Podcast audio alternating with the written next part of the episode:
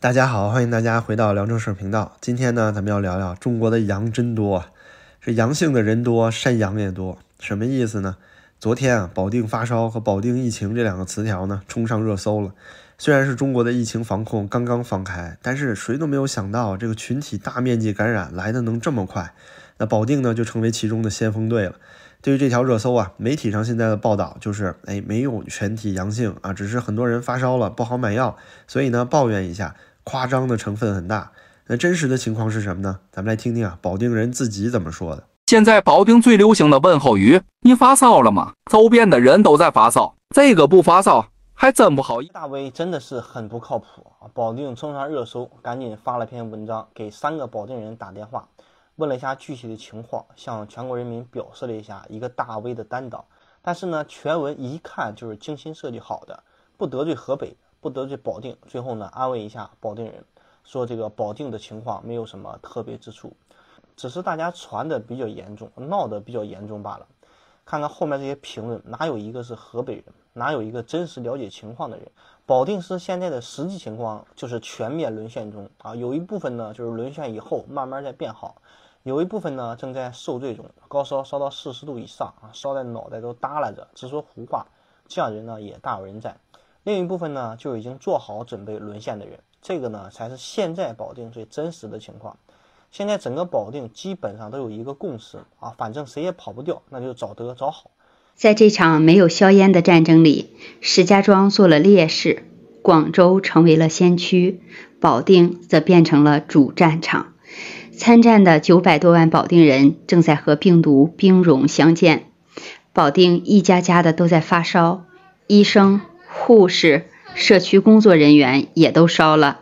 幽默的保定人说：“除了大堂不烧，其他的都在烧。”作为国内疫情管控率先放开的城市之一，保定现在怎么样了呢？我有一个朋友，他有亲人在河北保定，他给我反馈的情况是集体中招。我兄弟家七口人，兄弟媳娘家共十四口人，全都中招了。小孩反复发烧，大人就是咳嗽。已经十多天了，还没有好转。村里的药房啊是开门的。假如你去买药的话，要提前给医生打电话，他会配好了告诉你去哪。医生和病人不见面的，医院也进不去。吃的药也就是布洛芬啊、莲花清瘟啊之类的，但感觉效果不大，好像药不对症一样。伴随着。疫情管控的放松，我们自己一定要注意自己的防护，因为这个时候你不知道你周围有多少羊。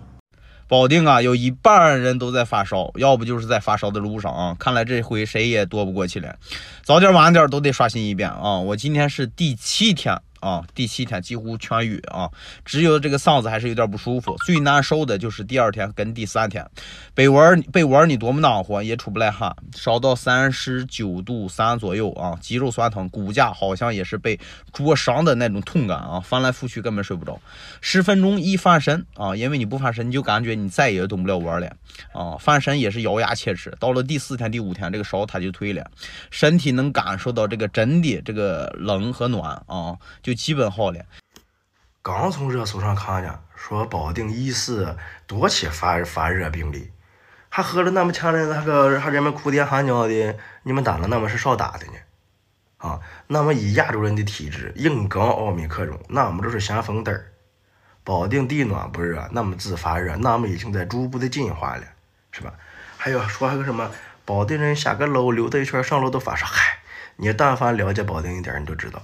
耐不着下楼，不需要下楼啊，说少就少啊，还叫个什么事儿啊？人均三十八度六，我看看是谁拉低了平均值了。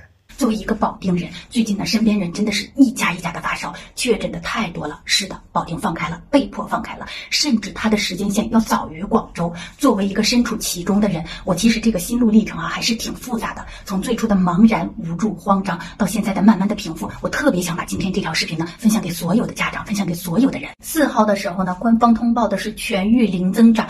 低风险常态化防疫，但实际上真实的情况都是口口相传的。从某音、小红书、朋友圈可以看到，很多人都是一家一家的发烧，抗原呢两道杠，甚至有人调侃说是不是阴性马上要清零了？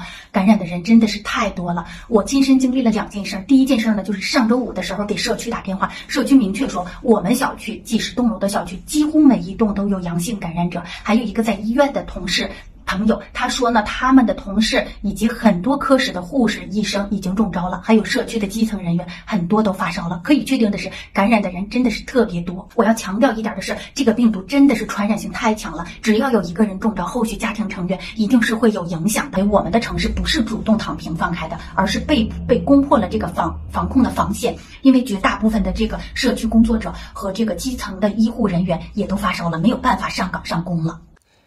那么这次保定疫情的大面积爆发呀，我觉得有三点可以跟大家好好聊聊。第一呢，就是对于中国疫情的收尾，我想咱们可以做判断了，把保定大面积群体感染说成是夸大。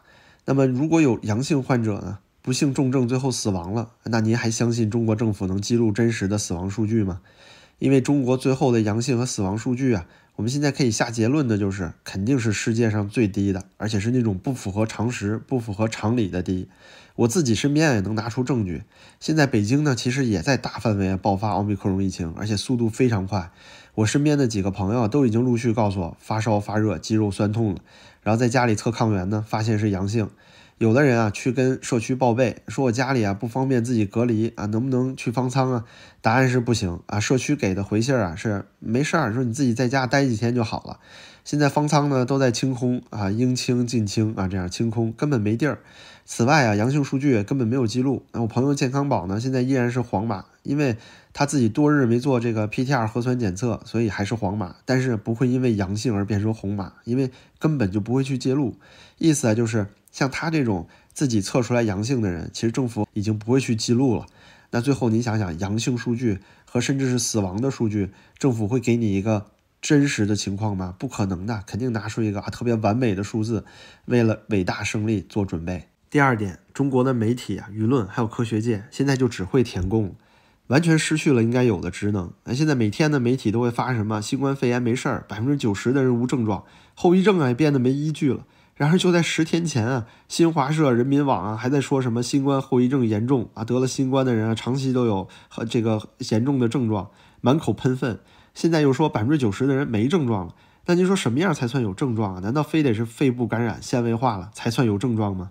那新冠感染之后啊，出现这个发烧、发热、咳嗽、嗓子剧烈疼痛，甚至是味觉消失啊，这些都是非常正常的现象。而且对于后遗症呢，Long COVID，国际科学界也是有共识的，确实有啊。那流感也会一样造成后遗症啊，只是这个后遗症啊，到底会不会影响到生活，科学界还没有一个确切的答案。普遍的结论呢是后遗症的相对几率比较低，而且也不会很严重。但是在中国的媒体啊，就俩方向。要么就是极左啊，要么就是极右，就在这个集权专制的淫威之下呀，所有的媒体啊，这个舆论失去灵活性了。那老百姓呢，只能自己自救啊，只能口口相传，互相指导怎么治疗新冠，怎么做准备。最后一点啊，也是今天想说的主题，就是这个中国的山羊啊，太多了。你看人民简直太温顺了。现在网上这些阳性自述啊，您能看到的，很少有敢于抱怨政府。可是呢，以我身边真实例子来看，我发现不少人啊，在放开之前，其实根本就没有做好充分的准备。现在北京的实际情况是，你要买到退烧药非常非常的困难，是就周边的药店呢全都卖光了。北京市区的药店啊，基本上也没有哪个地方还有布洛芬了。那网购呢，在外地啊都说发货到北京会有限制，根本发不出来。之前二十条发布的时候，可以说呢，应该给大家一些时间做准备。毕竟呢，是在放出信号之后呢，出现抢购是很正常的。抢购之后啊，随着后续补货，大家就能完成这个啊对于药品的准备，然后就可以迎接全面感染了。这个时候你再放开奥密克戎大面积传染，大家也做好准备了，对不对？但是中国政府啊，就为了习近平哎动态清零这个面子，二十条的时候呢，还在强调着动态清零，你就导致国内很多啊温顺的老百姓，粉红还还有那些防疫爱好者，就相信国家还会继续坚持清零。根本没有提前做好准备，这就是如何啊一个僵化的体制能够用它这种自身的特点来伤害到所有的民众。正是因为媒体都姓党，啊，宣传上呢只能一边说二十条，一边还要强调清零，那民众怎么能猜到圣意呢？就只有那些看海外媒体的人才能知道海现在的这个中共政府是什么意思。你比如说我的节目里之前二十条的那一期，也清楚的告诉了大家，就是要共存了，大家得做好准备。但是不翻墙的那些人呢？那只要政府啊，就突然把这个政策几天之内一百八十度转向，那现在大家就只能苦苦的去找退烧药了，对吧？那很多人要问啊，说为什么家中没有常备这个感冒退烧药呢？这不是常备的药吗？那这就是另外一个啊，中共统治下怪诞的事儿了。你要知道，坚持动态清零的这段时间里，买退烧药在中国啊，就跟买毒品差不多。你要是一脚踏入药店，健康码立刻就得弹窗，而然后呢，你还得找社区提供证明，然后还得接着做核酸报告，最后啊才能买这个退烧药。而且买完退烧药之后呢，啊，您还得接着做核酸，证明自己是阴性。您说啊，如果买个生活必需品变这么麻烦，那大家还愿意去买退烧药吗？这是为什么呀？大多数人在疫情这几年下来，家里退烧药已经所剩无几了，就只有莲花清瘟啊，这玩意儿倒多的是。可是东西有个屁用啊！现在我身边的北京人呢，私下抱怨这个政府傻逼的非常非常多，尤其是这次啊突然袭击式的放开，给很多人啊彻底打傻了。就网上订购的退烧药呢，根本不知道什么时候到，但是奥密克戎呢已经感染到邻居家了。就在这种政府急转弯带来的焦虑啊和这个被洗脑造成的对病毒极度恐惧的这种心理下，我希望呢广大山羊们都得明白一个道理，这就是中共政府啊对待人民一贯的态度。